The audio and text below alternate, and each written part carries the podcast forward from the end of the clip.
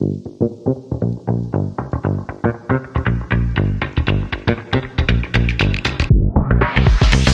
听声音，解放灵魂，天灵灵地，爱情事业通通赢。接下来，嗯，请让我听见你的声音。今天是我们第十次声音。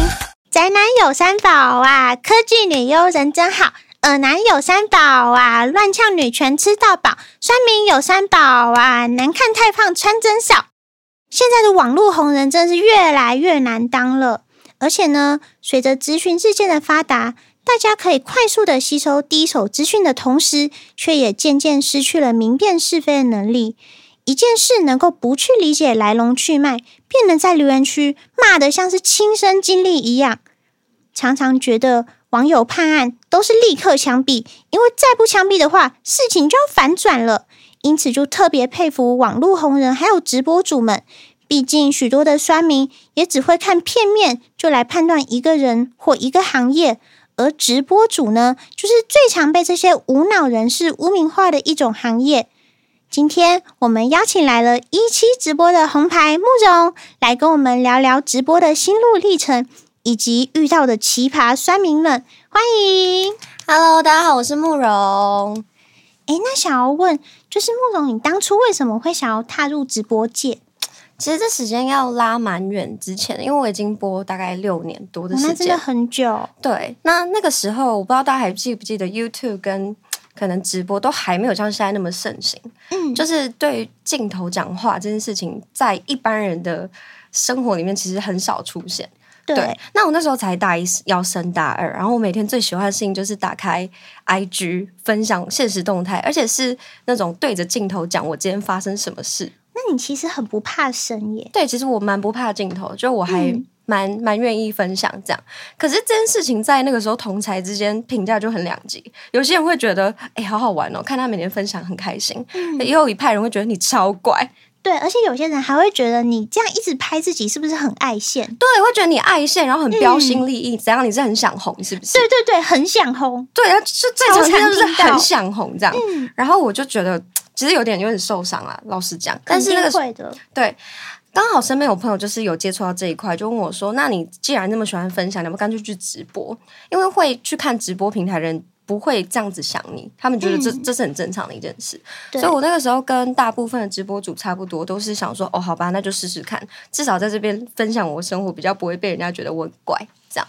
对，就是、而且真的会上去看，就是想要了解一些你的嗯生活啊，或者是分享日常，对，或者是想要去听你唱歌、看你的才艺这样子的人。嗯，而且多半他们好像都蛮喜欢聊天的，因为我看一期直播上面很多也是。很很乐于跟直播主去互动，嗯、呃，对，没错。其实我觉得直播更重要的是互动这件事，你讲的很对，嗯、就是更多的是在跟大家聊平常的一些生活。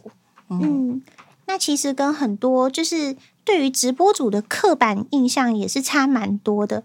那会不会这些刻板印象有让你造成什么困扰，或者是？想对那些偏见人士说什么？因为像之前好像全联的事件，就那个贴文的用词，我自己也觉得不太恰当。嗯，对，这个我觉得可以稍微跟大家讲一下。大概就是今年八月的时候，嗯、全联发了一个贴文，叫是父亲节有关的贴文。哦，他在呃阐述各种大家会想到爸爸的情景，比如说，哎、嗯，你要打仗的时候，你会想到爸爸；你没钱的时候，你会想到爸爸。对，就是各种情境，其实蛮幽默的。嗯，但他其中有一篇呢，他就是放了一个直播主的图片，而且是女主播哦。然后他的左上角很明显就是那种什么观看人数零啊，你很明显你就会知道他就是一个、嗯、可能是平台直播的那种直播主哦。对对，他就贴了很多张男性的脸，然后写说想要爸爸了，干爹也是爹这样子。哦，对，那我自己当主播已经六年的情况下，看到这个贴文，其实有点。不舒服，这谁看到都会不舒服吧？对，而且他又是那么明确，就是女性的形象。对，然后我就在我那时候因为很生气，我就直接拿我个人 Facebook 的账号在那篇贴文下面说，身为直播主看了其实不是很舒服。然后我有说我不舒服的点在哪里，觉得好像不是很尊重专，就是这个产业。嗯，结果这篇文章下面就是清一色都是男生疯狂的骂我们，可能电子鸡啊。或者是骑那真的是骂的很难听，非常难听。我觉得大家有有机会可以去找这篇文来看下面的留言，嗯、真的很恐怖。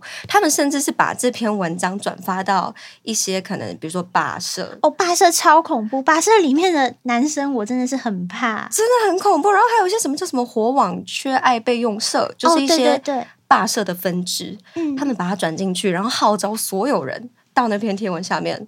狂骂我什么破马，嗯，或者是就是就是骂一些非常难听的字眼，就是对，就是性羞辱的那一种，不然就是说什么、嗯、啊，这个圈子这样子的称号本来就已经行之有年，不会有人为了你而改变之类的，嗯，对。那他们很常的说法就是会说，直播主比较多都是在等人供养，嗯、或者是说要靠男性这样，但其实我觉得那个都会这样讲话的人，基本上你都没有看过。没有真的很深入了解这个产业，对，对没错。然后我自己的感觉是，嗯，直播主会有这样子负面的形象。跟过去的新闻啊，或者是媒体有一点关系，我觉得是因为过去新闻你常看到的就是，比如说什么啊、嗯，直播主骗财啊，恋爱啊，然后不然就是什么直播主脱衣，然后抖内这种，嗯，就可能穿的比较少，嗯、或者是说，甚至有一些是看到观众他是为了抖内主播，然后挪用公款之类的，哦，都是比较负面的一些，真的很负面，对一些负面的形象，所以。在这种情况下，你要让多数的人去 reach 到比较正面的资讯，其实蛮难的。即使我觉得大多数主播都非常的正派，对对，大多数是。因为其实我也有下载过一期直播，哦，真的哦，嗯，呃，当然不是我，不是我自己播啦，就是很想要去看一些美女主播，嗯，那其实。我多半看到的都是很保穿的很保守，是真的很保守。哦，对对，但是其实身材都不错，然后当然脸也漂亮。嗯，但最主要的是他们都很会聊天。哦，对，嗯、主要都是在跟观众做互动的部分比较多。对，那因为我我自己是觉得。直播这件事情是很有意义的一份工作，因为确实是，就是很多观众他们上线看直播，其实就是来舒压，就是来放松的。嗯，就对我而言，直播就是创造一个让大家可以在暂时放下现实生活压力的一个空间，然后让大家在直播间储存到一定的能量之后，再去面对现实生活中的那些压力。这样，嗯，像我有很多观众就有特别提过说，他们觉得其实现代人他们。其实越来越难交朋友，然后有一些话你其实很难跟你身边的朋友分享。嗯、那个那个原因不是说社恐什么，不是，是有些事情就是很小的事，嗯、那你还要跟朋友特别诉说。其实第一个累，第二个就是那种东西大家会觉得其实你稍微消化一下就好。那直播间就是提供了一个让大家彼此可以有一个消化的时间跟空间。嗯，而且上面是不是很多都是可以匿名留言吗？还是他们都是用代号？嗯对，他们有可以自己取 ID 的名称，嗯，所以只要你不想要让别人知道你真实身份是谁，其实大家都会互相尊重啦。嗯、对，我觉得是这个这一点蛮不错的。对，对，而且我觉得直播就是让很多人有一个舒压的窗口。嗯，没错，嗯、我自己直播间的观众，大家互动是都蛮蛮舒服的。哦，那这样子其实很好哎。嗯，对他们，嗯，该怎么说？像像我自己有观众是，他很多人会觉得看直播的人应该都是一些鲁蛇，哦、或者是生活很很很很失败啊，很失败的人，你才会想要在这上面找女生跟你聊天。但其实我觉得不不一定。嗯、像那全联那篇贴文下面就一堆人在骂那个看直播的人火山小子，哈火山小子就是在讲说你就是。就是花钱花在女人身上，然后什么都没得到这这一类的。可是其实很多人他们来看直播，就不是为了得到主播，嗯、你懂吗？对，没错，他们就不是，而且就这么遥远，就有脑筋的也知道。对，哎，等一下，你知道你会骂到一些真的想追主播的人。但是，但是，但是重点就是，不是每个人都是像大家想的那样，大家可能都是真的不是很理解。我觉得大家太容易去以偏概全，而且现代人有个问题，就是他自己没有干过这一行。啊，对，但是他却可以骂的，好像自己是已经干过这一行，然后觉得这行真的不行。哦，对对对对对，没错，就是网友的那种心态，就是这行我虽然一天都没看过，但老子就是懂，就是会有这种感觉，就不知道他们哪里来的那种优越感，就是觉得自己很很懂、很厉害，然后啊，这我见多了啦之类的，嗯、用这种心态在在看，我就觉得 蛮偏颇的。因为其实你说很多直播主他们好像骗感情或者是骗财，但其实每个行业都会有老鼠屎。肯定是这样，就是只是因为新闻爆出来的都是那一些，对，像很呃，我不知道大家知不知道直播主的收入的呃占比，它其实主要就是靠抖内。嗯，那靠抖内，我们除呃抖内的东西是我们平台里面的币别，嗯，所以我都觉得我们其实很像平台里面的业务，哦，这个这个币别的业务，嗯，那只要是业务性质的人都有可能会发生网。就是网络上酸民讲那种什么呃骗财啊骗色，像什么保险也是很常被骂啊，微商也是，对啊，就就是各行各业都有。那可是偏偏直播主比较多人会是这样子的印象，然后撕不掉。我觉得啦，我们自己也要稍微就是小检讨，小检讨，为什么大家看不到我们好的一面？嗯、所以就是今天很开心有这个机会可以来跟大家分享。我觉得其实台湾很多媒体真的也是需要负这个责任。哎，对你讲的很对。嗯，因为而且跟演算法相关，就是演算法都会推给大家一些他觉得你可能会有兴趣的。嗯，对。台湾很多的网民就是唯恐天下不乱，他每天就是在看那些很糟糕又很负面的新闻，所以大数据就会觉得哦，你就是喜欢看这种乐色，所以我也会推这些乐色新闻给你。就是这样。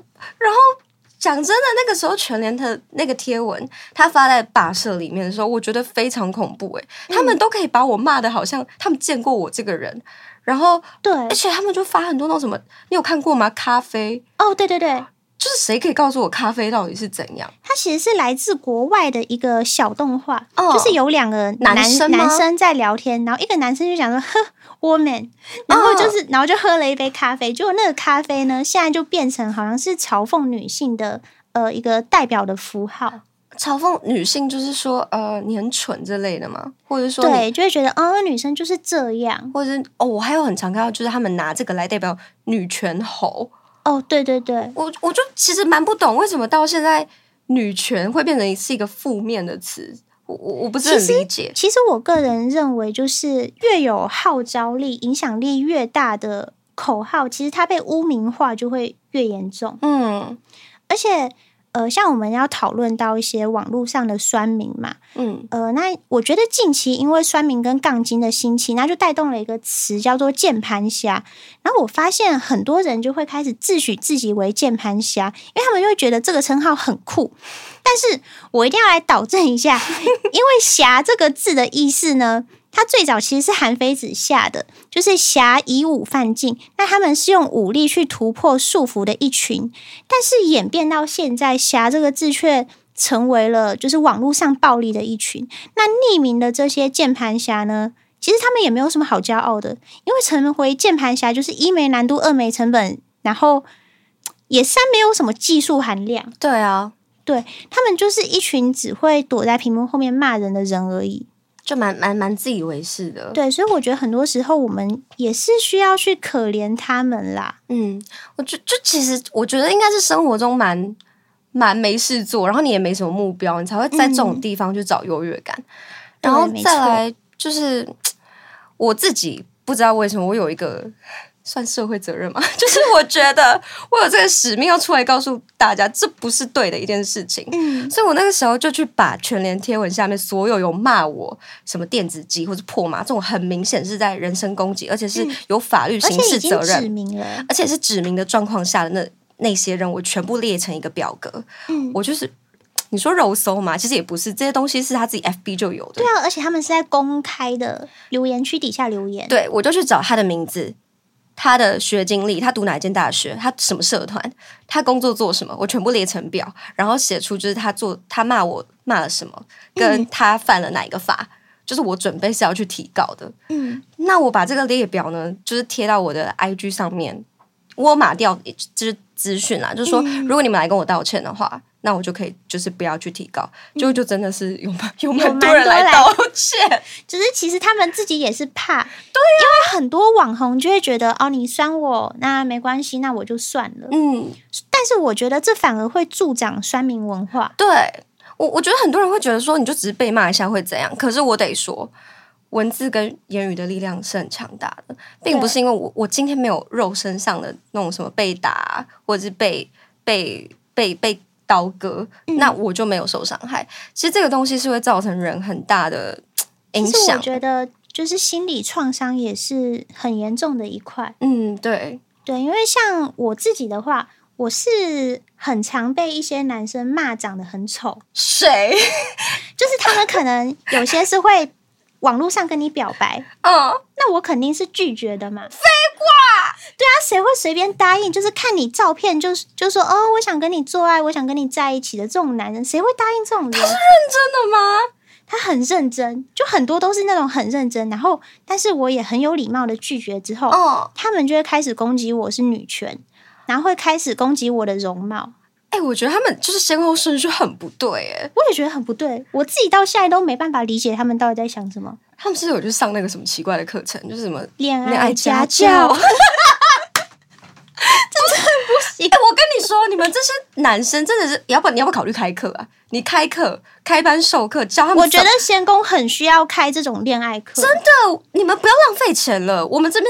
不要不要开那么高的价格，然后让你保证，就是至少不要去让女生觉得你很恶心。因为很多恋爱课程其实都是以男生的角度去开，对，所以男生就会以他们的角度认为这是 man 的行为哦，对。但是用在女生身上，女生就是不舒服啊，女生就是不喜欢啊，就他们都没有来问过女生到底想要什么，然后就以男生的视角去开这门课，不觉得很荒唐？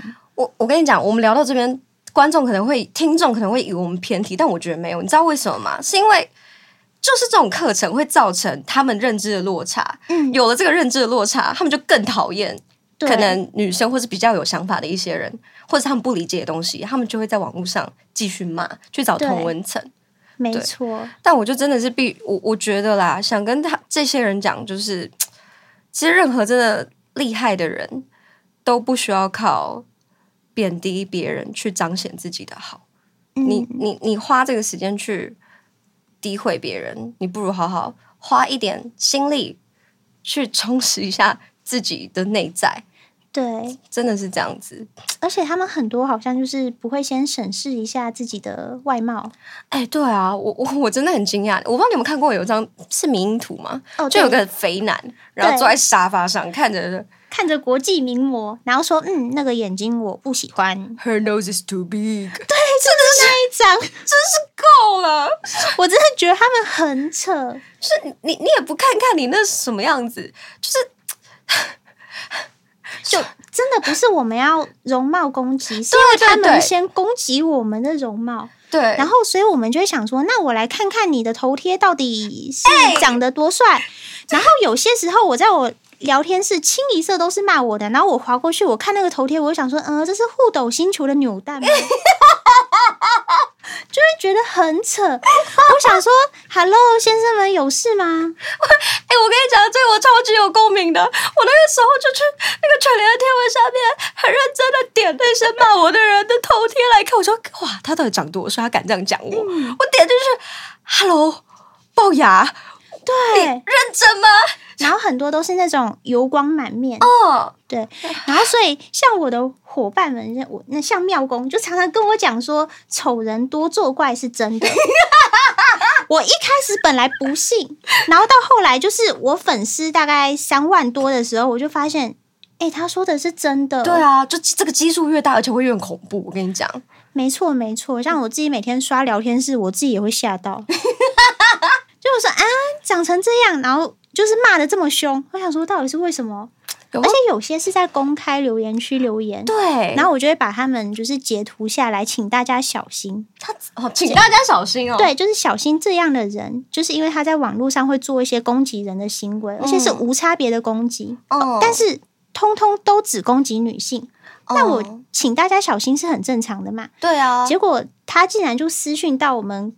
的公众账号问说：“请问你们是警察吗？”就是讲了一堆那种非常骂人的言论。哦，管他的。对啊，他就说：“你不知道你这样子会触法吗？”我想说你是在公开公开留言去讲哎。对啊，这其实就是蛮法盲。嗯，几个共同点大概就是这样。没错，所以其实大家真的是不要助长酸民的文化。我们有些时候就是我自己是觉得需要适度的去反击。对啦，我觉得要反击，不然让他们觉得说。哦，这个没有关系，反正我又不用对我讲话负责任。就是当然不一定要直接去人身攻击他，对对对，但是你也可以骂的比较有创意一些。对对对，真的觉得酸民，哎，好累哦。其实其实这段路蛮累的，我相信你自己应该也是有收到蛮多，嗯、可能这种攻击的讯息。嗯，像因为我受到最多攻击是容貌嘛，嗯、所以我自己其实对我自己的外表也本来就没有那么自信啊。我每次听到女生这样讲，我都会很心疼呢，因为现在女生真的太漂亮了。就是通常有容貌焦虑的人，真的都很漂亮，就是不算太丑。对，都一定是有在好好打理自己的状态。嗯，你千万不要觉得，但是真的就是受到太多攻击，然后结果导致到后面，呃，当然大家不要像我这样，就是导致到后面我也会拿我自己的容貌去开玩笑啊，就是我会，我会觉得这是一个很平常的事情。好想哭哦，不要这样，啊，没事没事没事，不是，因为我完全理解你在讲什么。嗯，我刚刚其实那个故事我少讲一个环节是。我不是在那个贴文下面留言表达我的不满吗？嗯、就居然有网友去找我的比基尼照片，然后发到那种私人社团公审，说我什么呃拿着女性红利争取女性权益、哦、这类的，然后又又有更多人攻击说我长这样怎样怎样，凭什么？嗯、我我就觉得其实蛮难过的，因为他们分享的那张照片是我过去经历了很长时间的容貌焦虑之后。我就试着想，好，我要用原相机拍照，嗯、我要接受我本来的样子。嗯，那在这个状态下拍的比基尼照，我觉得对女生来讲应该是很值得鼓励的一件事。对，确实，对，就它不只是我脸没有滤镜，我身体也没有滤镜，我完全没有修，就是我就是爱我那样的自己。嗯、但他们就是容易截取片段，对，然后我还这样拿出来被编哎，所以那张照片我到现在都还没发，就是我原本想要发 IG 贴文，嗯，我到现在都没有发。就哇天哪，其实蛮难过，很心疼。嗯，女女生在这个过程里面会一直去检讨自己是不是我不够好，我不够漂亮才会被骂。嗯。那接下来我想要问，就是有没有一些建议，就是给想要踏入直播界啊，嗯、或者是想要成为网络红人的，就是一些建议？因为毕竟前面听众听我们提到，应该也会觉得蛮可怕的，就是蛮却步。嗯嗯，首先我觉得啊。在讲建议之前，我想要先跟大家讲一个，就是我觉得啦，直播主跟网红应该还是有一点差别。嗯，因为我在网络上很常听到大家骂直播主，就是说啊，就是他在 IG 他也没什么声量，在那边自以为自己有什么影响力。但其实我觉得直播主跟网红最大的差别就是，他如果很认真经营直播，不见得有那个心力去认真经营他的 Facebook 或者是 IG。哦，所以你就会看到很多在直播平台上粉丝数很多的人，他 IG 不见得很。嗯因为就真的没有花心力在那一块，对我自己就是这样。那、嗯、我那个时候在被骂的点，也就是说啊，他又没什么影响力，不用理他。嗯，我我就这一点，我觉得好，那我就要来努力看看。好，这题外话，嗯、那一那个部分就是回到正题，刚刚问说有没有什么话想要给直播主跟就是一些网红？我觉得首先这是一条很难停下来休息的路，嗯、因为不管是直播主或是经营 IG 啊、Facebook 啊这些 KOL，或者是 YouTuber，大家为了就是要养成观众或者是受众 follow 的习惯，都会投入很大量的时间去经营，或者是维持一个固定的更新频率。嗯，那就是光是要维持这样的生活状态，其实就蛮不容易了。这样其实蛮累的，很累。我我相信，就是你们有在做 podcast，应该很清楚。嗯、那再来就是心理层面，就是你每多一篇贴文，或是你多一支影片，多一个企划，或是你多开场直播，其实你都是在。制造酸民们评论的空间跟机会，哦、对，对你就是创造很多空间给大家这样做。嗯、那在这样子高频率更新跟经营的压力下，你同时要去消化这些酸民的负面评论，其实真的不是一件很容易的事情。嗯，对，而且他们都是很针对，就是针对你，因为毕竟是个人的。嗯。对，就他可能不像是一些大公司，就是公司被骂，还是品牌方被骂。嗯，这些酸民骂的都是你这个人，对，他们也不太会针对事情。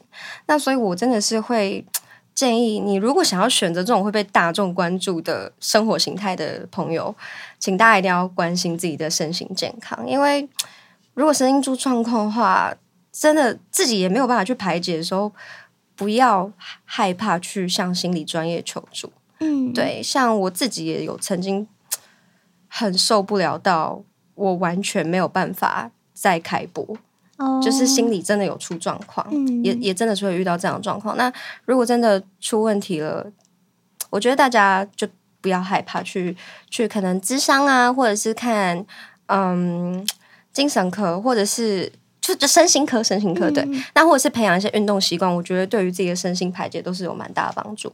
嗯，对，因为毕竟现代人真的心理心理层面的问题也是遇到蛮多的。对，然后又加上现在网络这么发达，然后所以其实那一些言论，就自己看到就觉得很不 OK。嗯，对，然后多多少少也会影响到自己的心情。对，所以真的是建议，如果有想要朝这个方向走的信众们哦，嗯，真的可以三思一下，然后也要记得评估自己的心理状况。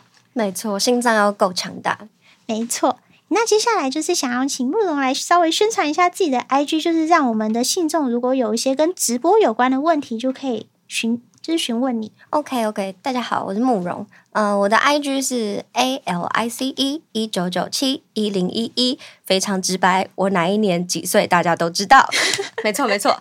然后呃，如果大家对直播有兴趣啊，或者是在直播方面有遇到什么问题，真的都很欢迎大家私讯我。那我之前也有拍一些 YouTube 的影片跟大家分享，当主播要遇到一些事情，呃，要注意哪些事情，大家可以到 YouTube 搜寻慕容，就会有这些相关的影片了。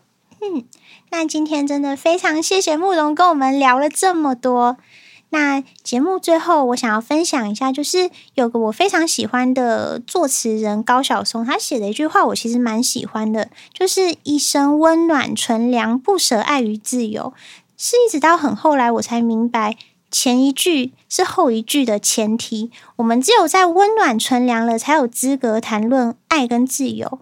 那网络是一个公开自由的世界，你可以在上面畅所欲言，但是祸从口出。在你想要捍卫自己言论自由的同时，也请审视自己的出发点是不是出于恶意。那如果认为满口污秽的言论也能在网络上畅所欲言的话，那你将会成为网络暴力的一员。那表达者的宿命是被误解，我们都知道。但是尝试者不急于误解，是听者跟观看者的本分。所以不要用少数不正派经营者，就忽视了正派经营直播的直播主们。那期待我们在网络的世界，能多给予一些正向的理解跟力量。感谢收听本期的声音，那我们在下一期再见哟，拜拜，拜拜。